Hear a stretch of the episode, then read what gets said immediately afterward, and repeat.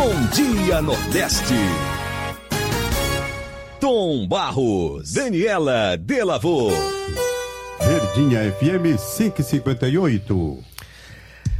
Tom, Oi. a gente já ouviu falar sobre Setembro Amarelo, Setembro Amarelo. não é? Hum, O que mais? O Janeiro Branco, outubro Rosa. Fevereiro Laranja, Outubro Rosa, Isso. Novembro Azul. Você já ouviu falar na campanha Outubro Azul e Rosa? Não. Pois é. É uma campanha de conscientização sobre a perda de bebês. Hum, Muitas famílias sofrem com a perda de um filho durante a gestação ou nos primeiros meses de vida. Só aqui no Ceará, aproximadamente 1.400 famílias vivem essa realidade anualmente. Mas, mesmo sendo tão recorrente, a maioria desses pais vive o luto em completa solidão. E é sobre isso que vamos entender agora na série especial do Luto à Luta Apoio à Perda Gestacional e Neonatal, da repórter Nathalie Kimberly. Vamos acompanhar.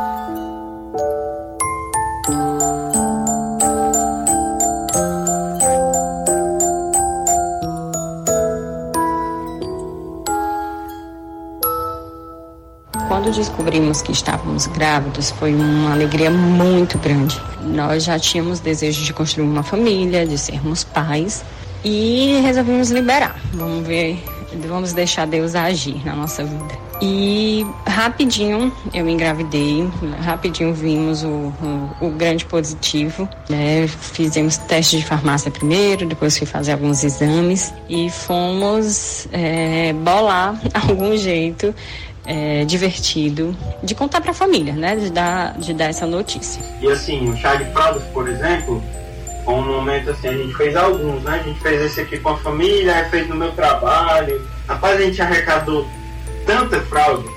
Aí Eu falo arrecadar porque acabou que nada foi para ela, né? Mas assim, foi assim, carro, carro lotado.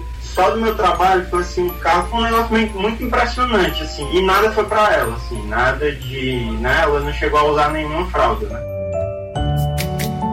Lucas Ramalho e Tatiana Viana já tinham tudo preparado para conhecer a primeira filha do casal, Beatriz, que foi acompanhada no pré-natal adequado.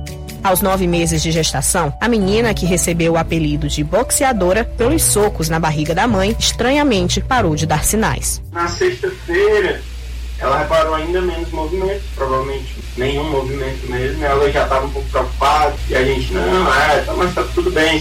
Falando com a médica também, não. É esperado, mas ó, faça o seguinte: aproveite, mate a saudade dela.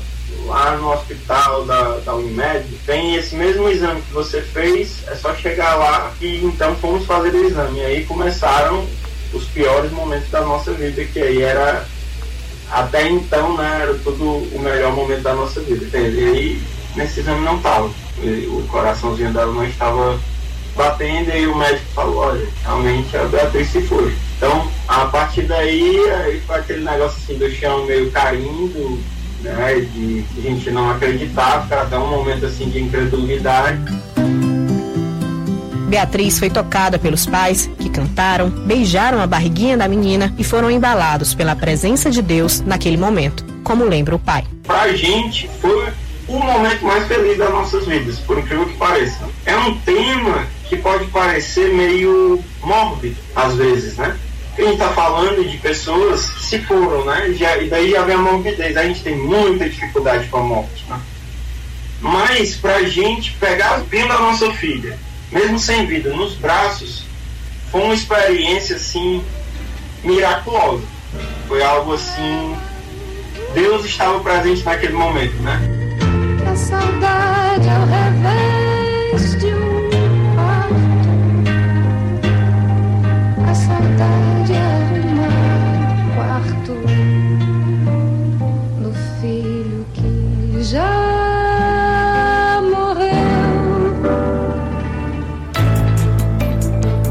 Todo ano, em média, cerca de 1.400 bebês cearenses saem do útero já sem vida, conforme dados da Secretaria da Saúde do Ceará.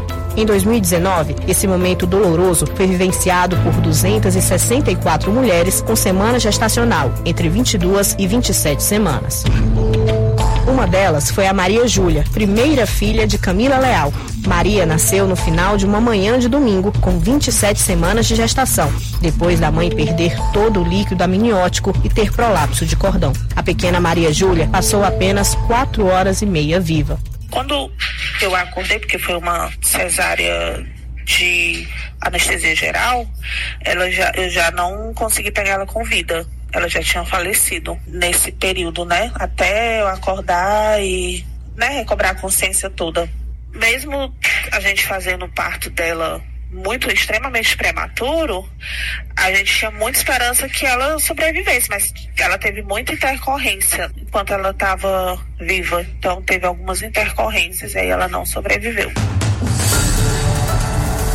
Um ano depois, Camila descobriu que estava grávida de Maria Flor. Seguiu uma gestação tranquila até a trigésima semana, quando foi infectada pelo coronavírus e precisou ser internada com 50% dos pulmões comprometidos. A filha nasceu prematura, lutou para viver, mas não resistiu quando tiraram o tubo e aí o meu esposo pediu muito que não falassem, que não contassem para poder enfim, eu não ter uma recaída, ficar ansiosa, porque eu tava na UTI ainda, então, e aí ele pediu que ele mesmo contasse, do mesmo jeito que foi da Maria Júlia, ele contou da Maria Flor, e aí foi outro baque, né, porque é uma segunda perda, que estava tudo bem, que se não fosse o Covid, ela não tinha falecido, porque ela estava tava normal, minha gestação estava muito tranquila.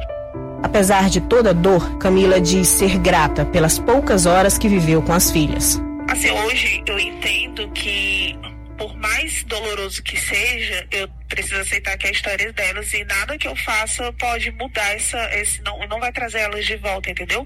Por isso que eu tento seguir muito tranquila e entender e com a consciência que eu fiz tudo que eu pude pelas duas.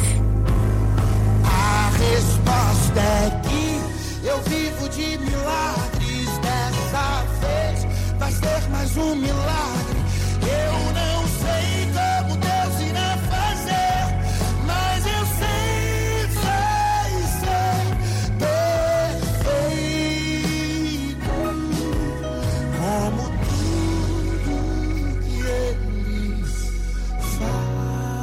Milagres acontecem o tempo todo e Sheila Takaki viveu intensamente cada um. O primeiro veio com a gravidez de forma natural, depois de três fertilizações in vitro que não evoluíram. Mas o coraçãozinho do bebê parou de bater na nona semana.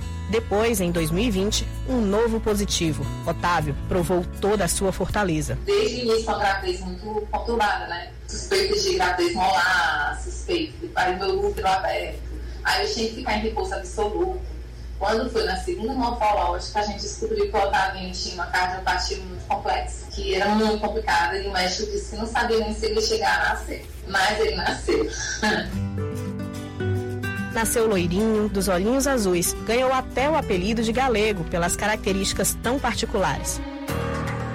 No primeiro mês de vida, Otávio precisou passar por duas cirurgias. Recebeu alta aos três meses, dependendo de oxigênio e se alimentando por sonda.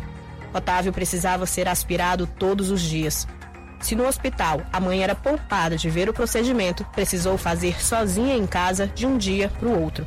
Cada mês era uma vitória. E eu decidi levar ele para casa, né? Aí eu falei o seguinte, vamos pegar nossas economias e vamos ir de alguém. Né? Então a gente foi atrás de umas enfermeiras, umas técnicas de enfermagem, e a gente pagou elas um mês, dois meses, eu acho, para ficar em casa comigo. E assim, foi tanta intercorrência que eu, meu Deus, se eu estivesse aqui sozinha. Porque o que eles diziam era assim, não, qualquer coisa você liga. Ele vai dar tempo de chegar. Para eles é uma coisa simples, aspirar, ver se, se o pulmãozinho dele, ver se ele está respirando forte demais ou não. Para eles é simples. Médico, enfermeiro, tá ali todo dia. Para mim não era, eu sou médica, né? E a gente chamou essas pessoas e elas nos ajudaram muito, assim, por uns anos na minha vida. Elas me desmamaram, né? Acabou que, com o tempo, eu não queria mais ninguém comigo. Realmente você aprende, realmente a mãe tem que fazer só. E chegou a data da cirurgia definitiva para o coração do Otavinho. Aí quando foi em em novembro, né? Ele foi fazer, em novembro de 2021, ele foi fazer a cirurgia definitiva, né? Aí foi quando ele partiu, né? E ele estava tão bem que até hoje eu não entendo o que, que aconteceu, porque assim, a explicação que eles fizeram foi antes da cirurgia. E eu, gente, mas como ele estava comigo, ele estava bem. Aí, não, mas ele não faz papo, ele estava grávido, isso já aconteceu em seus braços. E esses anos todos, esses anos todos não vai fazer dois anos agora. É, assim, só todos os dias, saudade dele, mas assim, hoje em dia eu acho que eu sempre com um sorriso, né? Porque quando eu lembro dele, foi minha maior alegria, foi o presente de Deus. Né? O presente de Deus é muito, muito, muito grande. Eu me sinto assim, lisonjeada por passar ali por tudo de novo, assim, tantas vezes necessário. Né? Lucas, Tatiana, Camila e Sheila são pais, os melhores que seus filhos poderiam ter. Isso nunca vai mudar. Mas a forma como a sociedade e os próprios profissionais da saúde lidam com as famílias enlutadas, isso sem dúvida precisa mudar e o quanto antes. No segundo episódio dessa série especial, você vai conhecer as dificuldades no acolhimento psicológico das famílias enlutadas e os direitos trabalhistas do casal que passa por perda gestacional. Essa série de reportagens tem coordenação de Liana Ribeiro e Maiara Mourão, reportagem de Nathalie Kimberly e sonoplastia de Kleber Galvão. Pois é, essa série é uma produção de Nathalie Kimberly com apoio de Maiara Mourão e sonoplastia de Kleber Galvão, como você acabou de escutá-la dizer. Amanhã você confere mais um episódio aqui no Bom Dia Nordeste.